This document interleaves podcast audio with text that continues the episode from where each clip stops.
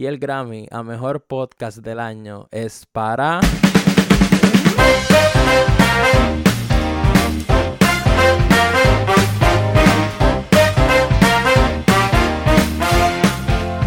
Bienvenidos gente al Weekly Pop, que hasta aquí tu host Carlos Iván y ayer fueron los Grammy o cuando quieras que estés escuchando esto, el 3 de abril fueron los Grammy 2022 y honestamente yo no tenía muchas expectativas eh, como muchos de nosotros porque ya hemos visto que los Grammy están en decadencia, pero fíjate, pasaron buenas cosas dentro de todo en esta noche tan especial para la música.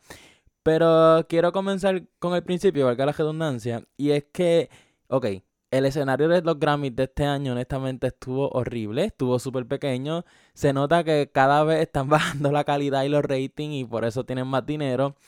Y me sorprendió que la intro, o sea, ustedes saben que para estos premios siempre hacen como que un videíto con los artistas que van a estar y presentando Welcome to los Grammy. Pues no, esta vez fue un tipo ahí diciendo, nada, vamos a ver quién va a abrir este show, que fue Bruno Mars. Pero fuera de eso, pues ahí ya yo estaba como que medio turbulento en que estos Grammys van a estar buenos, van a estar malos, se ven medio flojitos. Pero algo que sí me gustó es que desde el principio empezaron con los chistes de los Oscars, que como ustedes saben, en los Oscars Will Smith le metió una bofeta a Chris Rock. Y muchas de estas personas empezaron a hacer chistes cuando se trepaban en el escenario. Uno dijo que, que se queden en su silla. y el otro, otra persona dijo como que, ah, yo no voy a mencionar a nadie, nada va a salir de mi boca. Una cosa así, la cosa es que hubo muchos chistes de eso y me gustó que, se aprovecharon de la situación. Eh, ok, déjame ver cómo voy a empezar, de verdad. Esto, hubo un montón de cosas. Olivia Rodrigo ganó Best Pop Solo Performance, ganó su primer Grammy.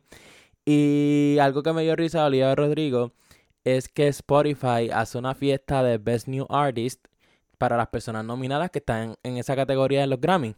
Ustedes pueden creer que Olivia Rodrigo no pudo entrar a la fiesta porque ella es menor de 21 años y la fiesta van a dar alcohol y pues obviamente no la, no la van a dejar entrar. Eso es algo bien curioso. No, y lo más loco de todo esto es que Olivia Rodrigo fue la que ganó este Best New Artist. O sea, ella ganó un premio y no puede ir a la fiesta de ese premio porque es menor de 21 años que lo que era de verdad. Pero algo sí que yo espero es que lamentablemente dicen que hay una maldición con este premio y es que las personas que ganan Best New Artist cuando pasan los años ya automáticamente su carrera pues, va en decadencia hasta que no suenan. Inclusive pues, hay muchos famosos y reconocidos que ustedes conocen que no ganaron Best New Artist pero sí, estuvieron nominados. So espero que no pase eso con ella. de verdad espero, espero que no. Y wow, eh, para seguir hablando de Olivia, eh, quiero decir lo de BTS con Olivia Rodrigo.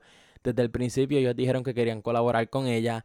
Pero wow, o sea, BTS, el performance que ellos dieron, yo me atrevo a decir que fue el mejor de la noche. O sea, desde el principio que vimos como que estaban jugando con las cartas, me dio como que vibes de espía, uno saliendo por, por el techo y jugando con las cartas. Se veía bien Now You See Me, que esta película de de estas personas que roban, creo yo, yo no sé, es como que de esconder carta, whatever. La cosa es que me dio vibes de esa película y me gustó un montón, de verdad que esa temática de espía y eso, hace tiempo que yo no la veía y me gustó mucho que, que by the way, hay una controversia con esto de BTS, ya que este es el segundo año que lo nominan, pero lamentablemente no ganan. Entonces los fans de BTS están diciendo como que, ok, se están aprovechando de la fama y todo eso para que tengan más rating. Pues miren, les voy a ser sincero.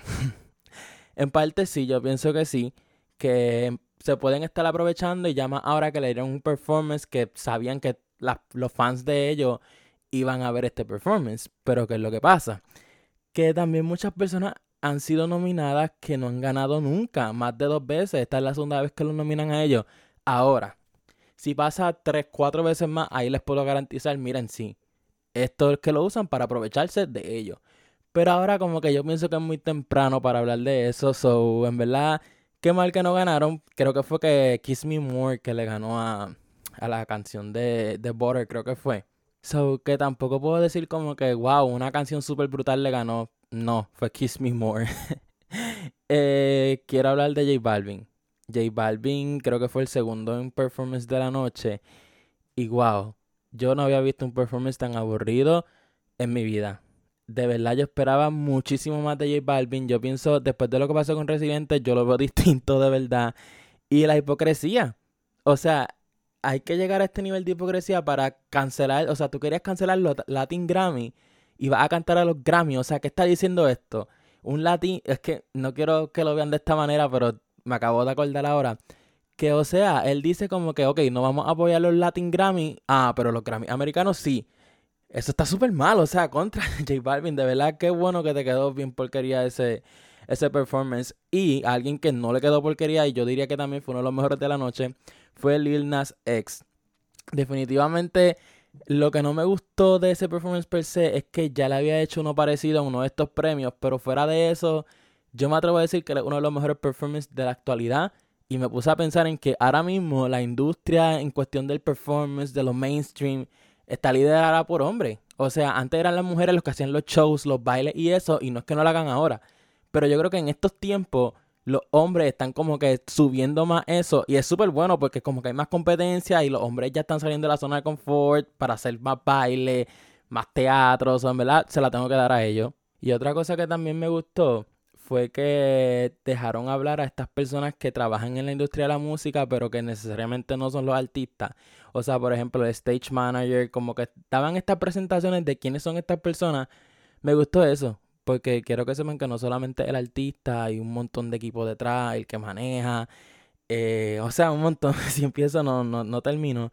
Pero fuera de eso, me gustó, me gustó muchísimo, igual que el performance de Lady Gaga, que bendito me dio muchísima pena porque se lo dedicó a Tony Bennett. Como ustedes saben, creo que Tony Bennett tiene Alzheimer, ya él está como que en la última.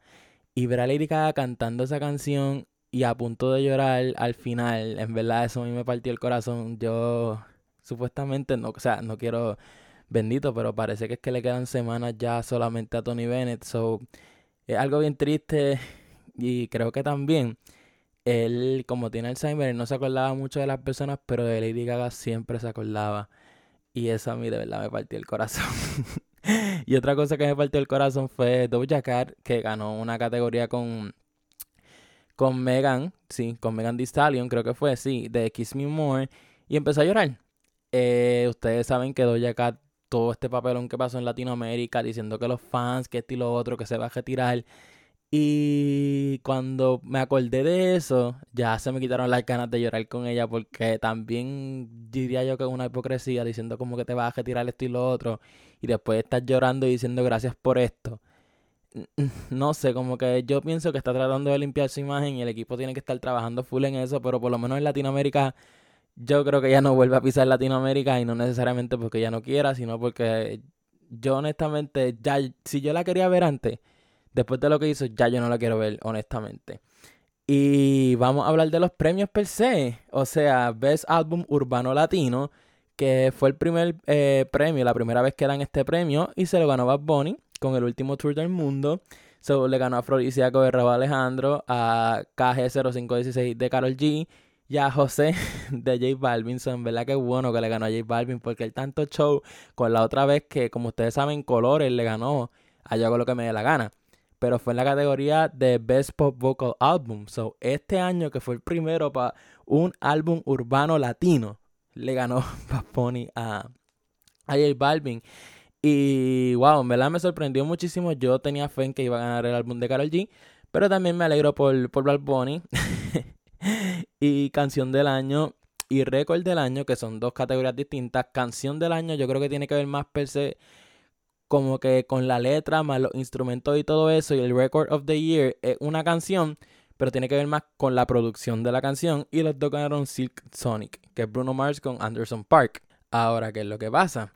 La sorpresa más grande de la noche que yo, honestamente, yo no sabía quién era esta persona, nunca la había escuchado, pero Album of the Year lo ganó John Batiste, o Batiste, yo no sé cómo se dice ese nombre, pero me sorprendió, me sorprendió muchísimo porque estaban nominados Kanye, eh, Billie Eilish, Olivia Rodrigo. Había muchas nominaciones que, pues, uno pensaba que iban a ganar por los patrones que ya estaban pasando, pero me sorprendió muchísimo y se veía súper genuinamente, se veía happy.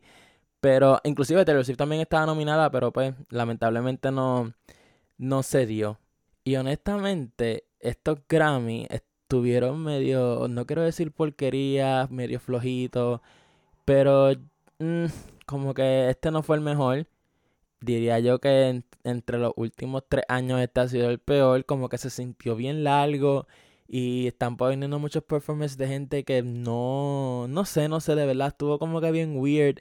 No es que a mí no me haya gustado, pero me hubiese dado igual si no lo hubiese visto. Era mejor como que ponerme a leerlo. quién ganó en esta categoría, en este y lo otro. Como que sentar a verte estos Grammys de este año. Mm, estuvieron medio, medio flojito. Y me dio un montón de risa cuando el, el host se sentó con BTS a hablar y las caras de ellos valían un montón. Fue bien funny porque ellos como que no sabían cómo reaccionar. Porque es que también yo no sé, los hosts de estos premios siempre son como que se quieren hacer unos chistes y supuestamente algunos son montados, algunos no. Pero no sé, como que a veces no, no preguntan y como que quedan súper mal, pienso yo, en mi opinión. Pero nada, eh, fuera de eso, hay que esperar al año que viene. O sea, hay muchas nominaciones que, que faltan, muchas personas que deben ser nominadas para el año que viene. Hay mucha gente, por ejemplo, Harry Styles con su nueva canción no pudo estar nominada a estos Grammys porque pues las fechas pasaron. Pero nada, fuera de eso, los dejo. Gracias por escucharme, gracias por, por estar aquí, llegar hasta aquí. So, sígueme en Instagram como It's Carlos Iván. Dame cinco estrellas en donde a ti te dé la gana. Y nada, nos vemos en la próxima. Bye.